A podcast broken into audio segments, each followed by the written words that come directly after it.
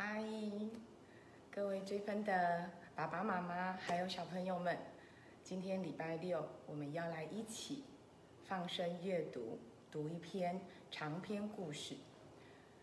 长颈鹿校长一直在想，怎么样可以让阅读成为我们追分的一个很棒的扎根的活动。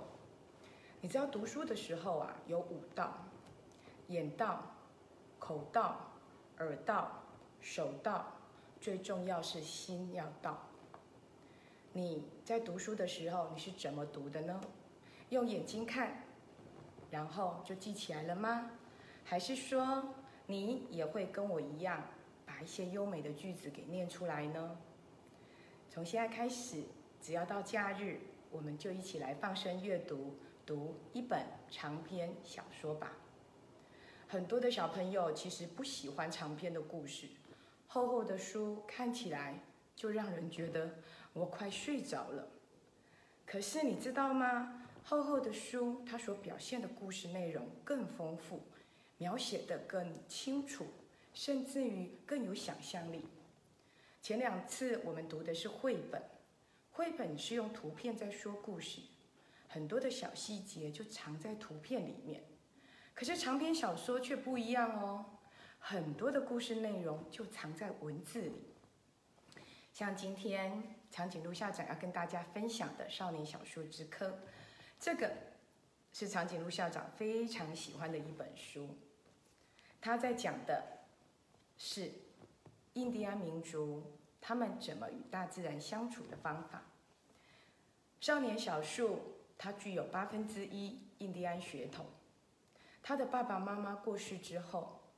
接着，那时他才五岁，就必须跟着爷爷奶奶一起回到山上去生活。在这样的山上的生活里，跟我们都市就有很多很多的不一样。当然，弗瑞斯卡特、弗瑞斯特卡特，他在写的时候，应该是在八零年代，那时候的进步跟现在是不一样的。可是，以我们现在二十一世纪的我们再回来看这本书，会发现其实它有好多让我们向往跟觉得怎么可能发生的事情。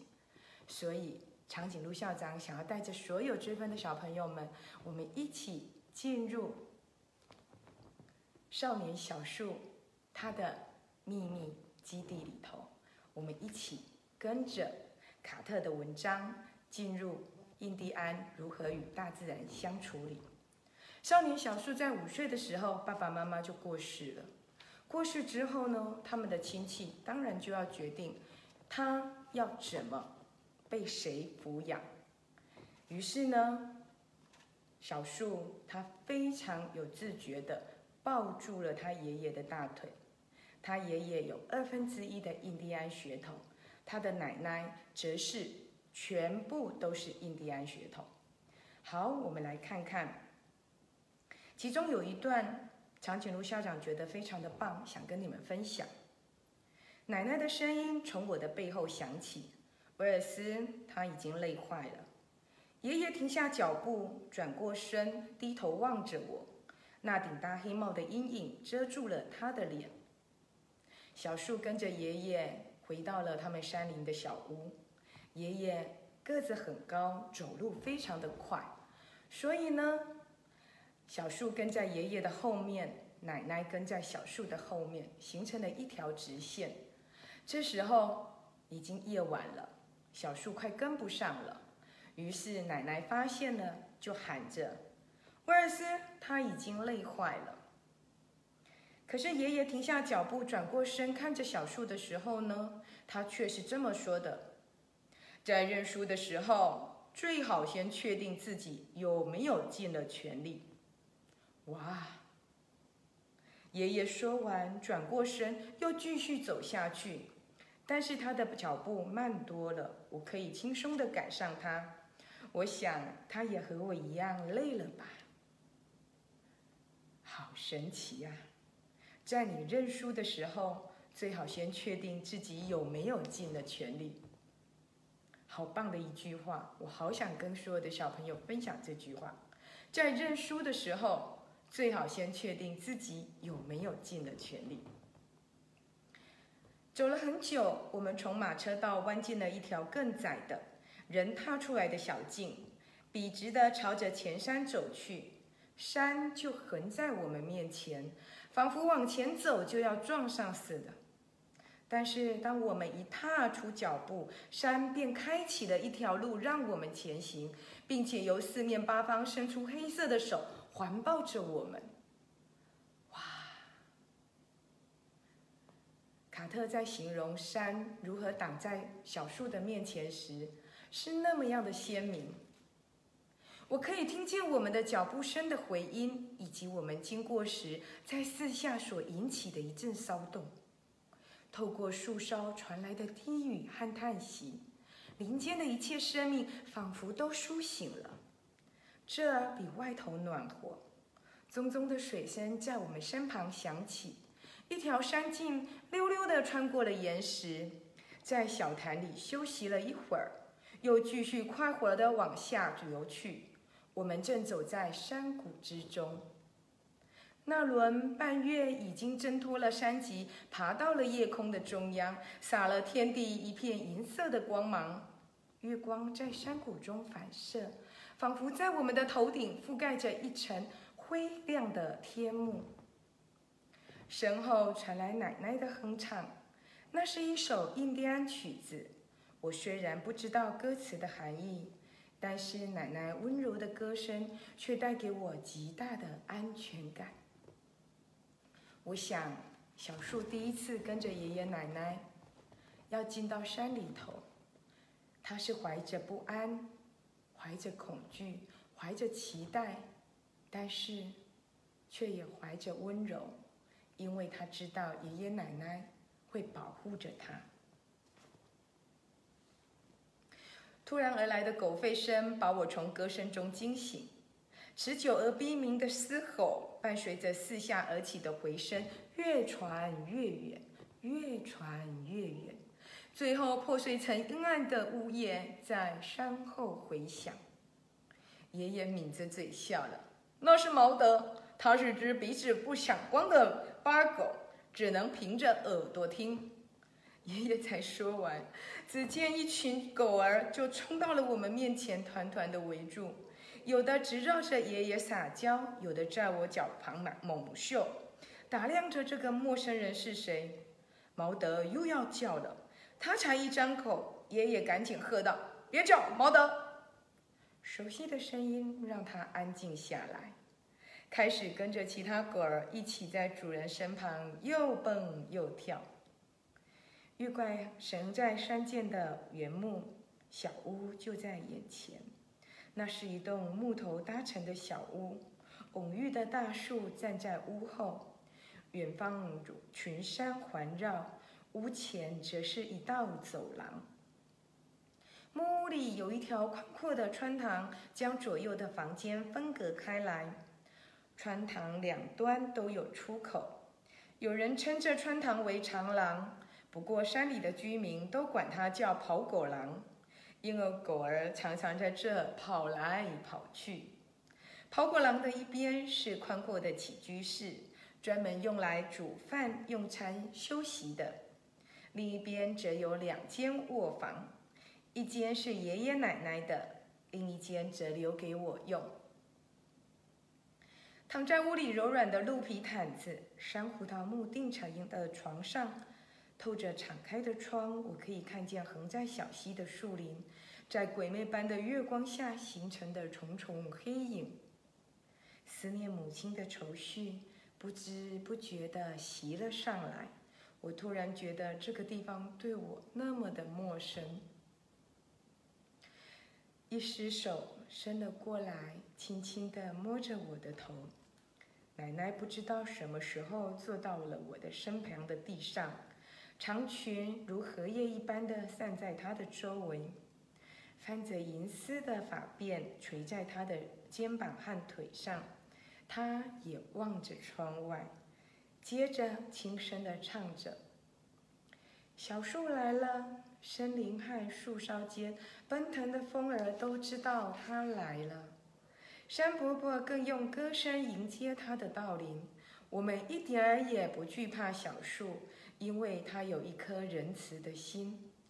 接着，森林、风和山一起合唱着：“别担心，小树，有我们和你作伴。”在山间跳跃的小溪雷娜也不甘示弱，咕噜咕噜地用它颤抖的清唱传递着喜悦的消息。请仔细听我说啊，一位新伙伴就要加入我们。小树儿已经来了，它就是我们的新伙伴。小鹿兴奋地哇咩咩叫，鹌鹑在草丛里周啾着。连嘎嘎叫的乌鸦卡古也接着唱：“小树儿是个勇敢的孩子，仁慈将给予你力量。别担心，小树儿，有我们和你作伴。”这是小树来到森林的第一晚，他奶奶为他唱的歌。他把森林里介绍了一遍，让小树在森林里并不感觉到害怕。《少林小树之歌》介绍了印第安与森林相处的和谐之道，里面有很多很棒的描写。长颈鹿校长每每读到这里都非常的感动。接下来，长颈鹿校长想跟大家分享所谓的森林法则。印第安就跟我们的原住民一样，他们对待大自然有许多的大自然法则。他们知道该用多少就取多少，绝对不会有浪费。这里小树儿要，这里小树儿记录了爷爷教他的一些大自然法则。长颈鹿校长也想跟大家分享一下。爷爷带着小树儿去森林里要抓火鸡，我们来看看他们是怎么抓火鸡的。爷爷停了下来，指着路旁的一片空地说道：“瞧，这就是火鸡场。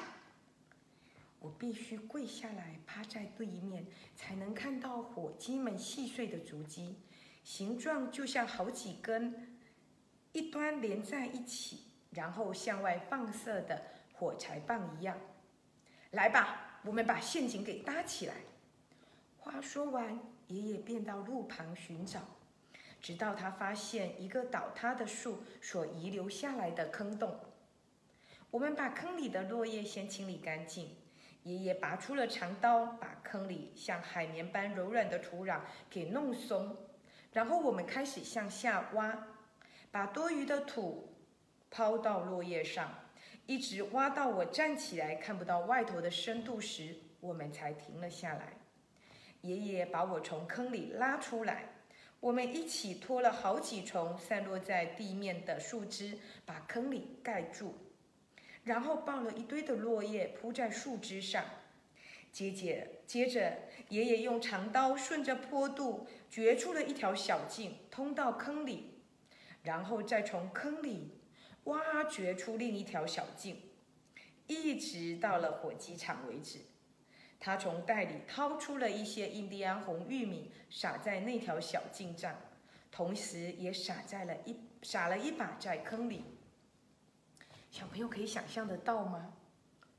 他们挖出了一个像小树那么高、那么深的洞，然后呢，找了好多的树枝，把它给盖起来，上面撒了好多好多的落叶，假装它是什么？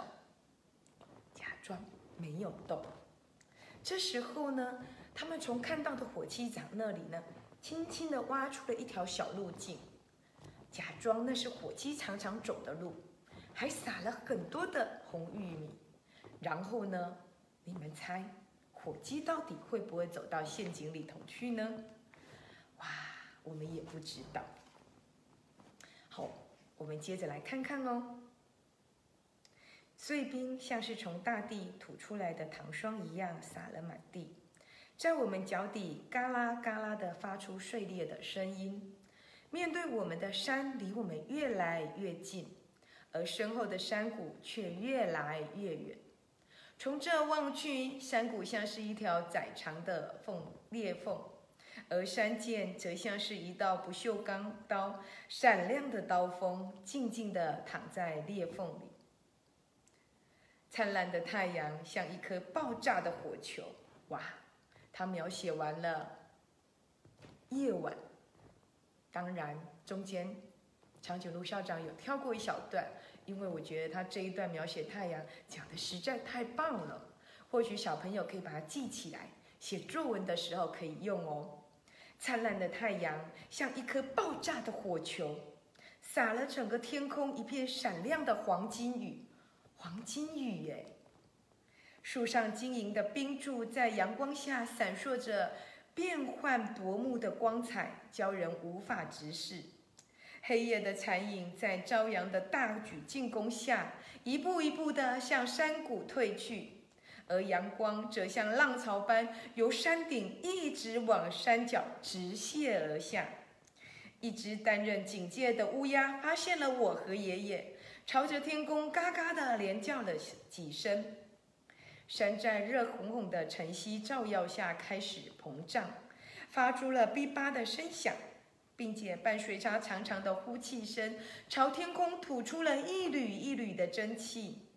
当阳光解除了树木们死气沉沉的冰封盔甲时，山终于蹦蹦地低语了几声。爷爷一直注意着这一切，我也一样。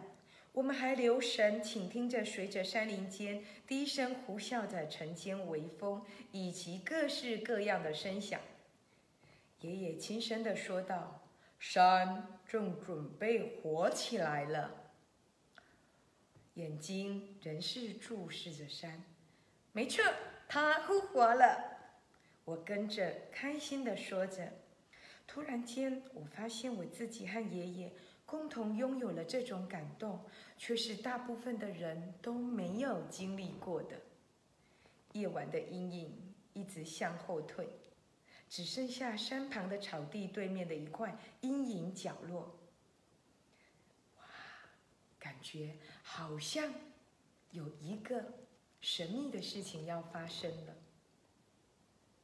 天空洁净的没有一片云，但是一开始我并没有看到爷爷指的那一颗在地平线上移动的小黑点，黑点越来越大，直朝着阳光飞来。这样，它的影子就不会比它先落在地面上。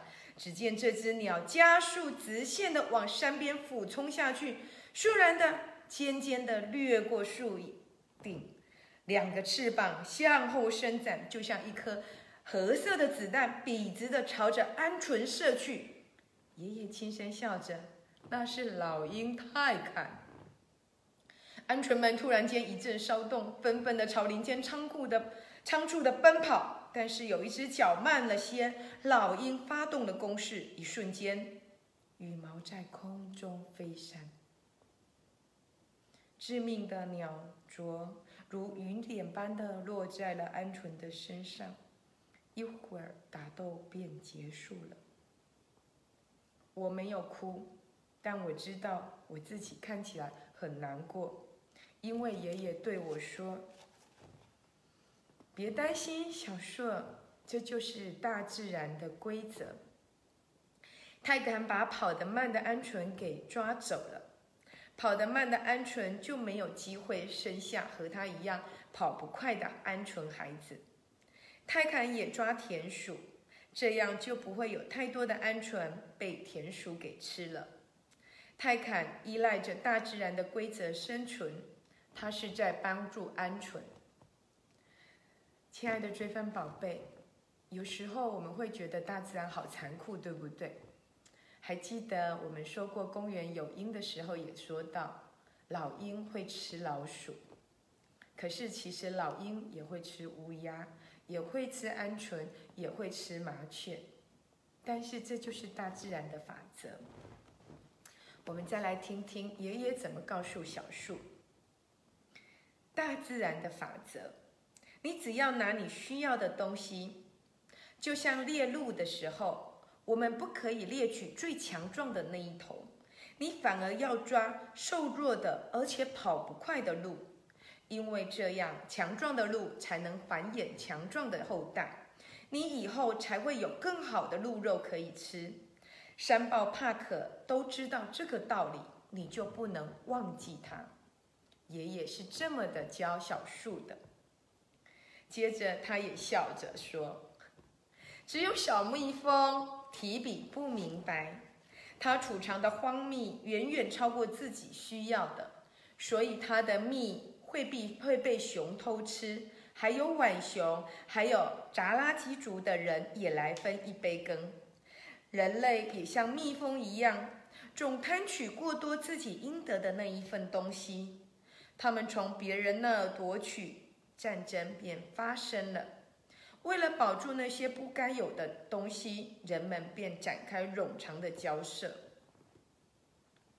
亲爱的追分宝贝，在印第安民族以及我们的原住民的思维里头，他们只取他们需要的，因为大自然会给予他们需要的东西。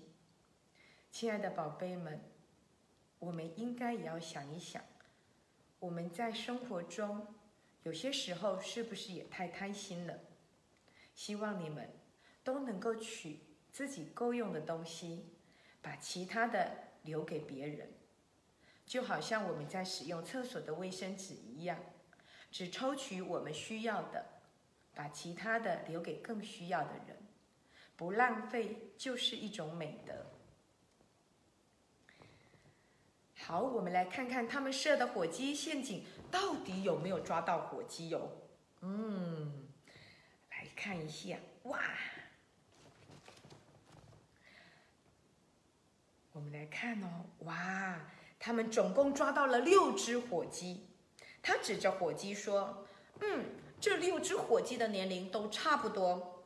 我们呢，可以从它的鸡冠厚度就可以判断出来。可是小树，我们只需要三只。”所以小树就交给你挑选喽。爷爷刚刚有教小树儿，我们只取我们需要的。他们的陷阱抓到了六只，但是他们不贪心，只选三只。所以呢，小树儿怎么挑呢？哇！最后小树儿就从他们三只里头选出了三只。刚刚爷爷说的瘦弱的、瘦小的、生病的。或者是老的，以这样的标准，小树儿选出了三只，然后其他的三只就把它放走了。亲爱的小朋友，亲爱的家长们，方声阅读的好处就是我们透过阅读文字的优美，然后把一些优美的文字记到脑袋里，放在心里头。我刚刚说了，有些优美的文字在写作文的时候很好用。长颈鹿校长在读书的时候会很喜欢背一些优美的词句，这些优美的词句有时候我觉得我背起来还不够，我还会把它抄下来，抄下来贴在我的墙壁上，每次经过他们就会再念一次，因为我认为怎么会有人写出这么棒的文字来供我欣赏？因为我自己做不到，所以我就会把它抄下来。可是或许就因为抄久了，偶尔我也会写出一两句自己觉得还不错的句子。放声阅读，你不用担心自己一定要念得字正腔圆。我们台湾人的口音有我们台湾人的味道，其实有时候偶尔出现台湾国语也没什么不好，所以千万不要强迫自己。说好，我没有读得很好，所以我不敢读。其实长颈鹿校长也常常念错啊，念错不用害羞，我们继续加油就好了。长颈鹿校长觉得有一些好棒的文具，真的好想跟你们分享。我来想一想哈，嗯，我来看一下。这边我要跟你分享，我认为很棒的地方是他奶奶说的话。奶奶说，人类的身体有两种心灵，其中一种和肉肉体的生存有关。我们利用肉体的心灵寻找遮风避雨的地方，还有填饱肚子的粮食。我们依靠这种肉体心灵来寻找伴侣、繁衍后代。他说：“人类必须拥有这样的心灵，才能让自己在这个世界上残存下去。但是，我们还有另外一种心灵，它和这些肉体需求毫无牵连，那就是精神的心灵。”奶奶说：“如果一个人光用肉体的心灵思考，他的行为会变得贪婪而卑贱。”如果他的脑中只想到如何剥削自己的同胞，并且从他们身上获利，他的精神心灵就会缩小到只剩下和珊瑚岛一般的大小。奶奶还说，当躯体死亡时，肉体的心灵也跟着死了，但是精神的心灵却会永远的存在。所以，如果你前辈子都活在小如山核桃的精神心灵里，当你经过轮回，那是任何人必须经历的过程。你的心声也只剩下像山核桃一般的精神心灵了，根本无法体察周遭发生的事情。那么心灵的身，那么样的心灵会一直萎缩，变成豆子那么小。活死人就是这样变成的。奶奶告诉我，活死人很简单的分辨方法。当他们看见女生时，脑袋只想着肮脏的事；任何人在他们的眼里只剩下丑恶的缺点。当他们看见一棵树，他们只想到原木还有财富。他们从来不知道美是什么。这些人就是经常在我们身旁走动的活死人。奶奶说，精神心灵就像我们身上的肌肉，你要常常使用它，它就会越来越强壮。而要变，而要锻炼精神心灵的唯一方法，就是运用它来体味、体会事物的内在。那么，怎么体会？体怎么体会呢？那就是体察你的心和爱相同的地方。所以，当你看到任何的事情，都用你的心去看美的事情，去欣赏美。去观察善，去发现别人的优点，那么你的精神心灵就会越来越强壮。亲爱的追分宝贝，这就是校长常常说的：我们要口出善语，心想好事，存着善念。看到一朵花时，不要只想着它会枯萎，要想着它开的真美。看到下雨时，不要只想着你会淋湿，要想的大地要苏醒。即便遇到了打雷，你都要想着哇，天空中好漂亮的一道闪电。亲爱的追分宝贝，我希望你们的精神心灵越来越茁壮，不要活得像个活死人。让我们把我们的精神心灵。与肉体心灵活得一样的健壮，那么追分宝贝，未来的你们就会是最棒、最棒的追分人。就像昨天长颈鹿校长说的，我们要用爱和和平来认识朋友，让我们用精神心灵来强壮自己。今天。长颈鹿校长跟你们分享了这本好棒的书，我没有全部念完，是希望你能够去图书馆找来读，它真的有好有趣，里面还有好多有趣的故事，我没有办法一一的告诉你，真的好可惜。如果你读完了，想跟长颈鹿校长分享，我希望你可以在留言区告诉我你的心得，这样长颈鹿校长。也可以知道原来你读到哪里了，或许你能够写下一段你觉得最优美的话给我，让校让长颈鹿校长也可以听读一读那么优美的文句。还有，长颈鹿校长也很希望你能够善用留言的地方，写下你的问题。如果你觉得你在读的过程里有疑问，也欢迎我们一起来讨论。那么下一次长颈鹿校长就会把你的问题在直播中跟您做解答哦。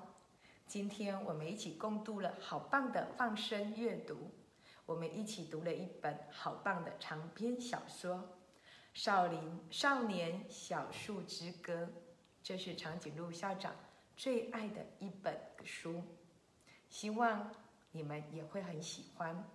它虽然不是科幻片。但是却充满了想象力。